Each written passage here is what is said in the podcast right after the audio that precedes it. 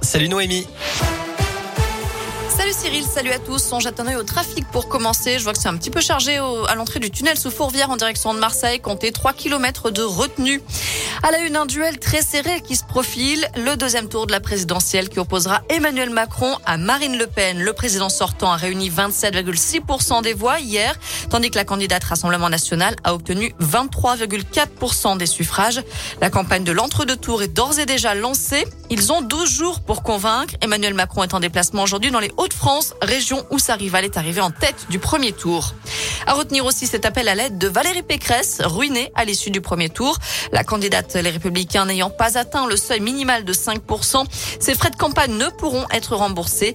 Celle qui dit avoir contracté personnellement un emprunt de 5 millions d'euros demande aux Français aujourd'hui une aide d'urgence pour boucler le financement de sa campagne.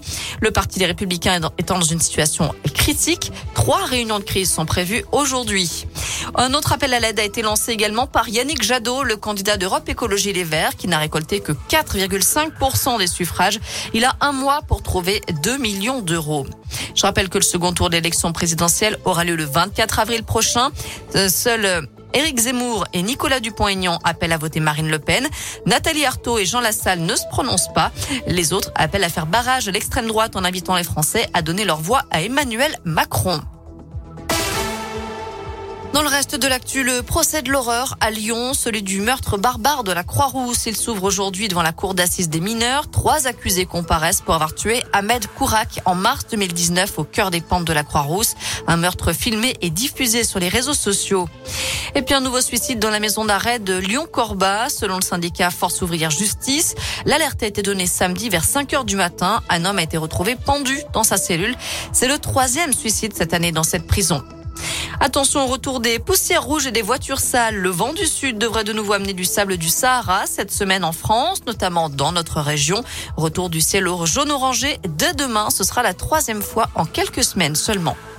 À l'étranger, l'armée ukrainienne dit se préparer à une ultime bataille dans le port assiégé de Mariupol. Nos munitions s'épuisent, ce sera la mort pour certains d'entre nous et la captivité pour les autres. Voilà ce qu'on peut lire sur un post Facebook de la Marine nationale ukrainienne.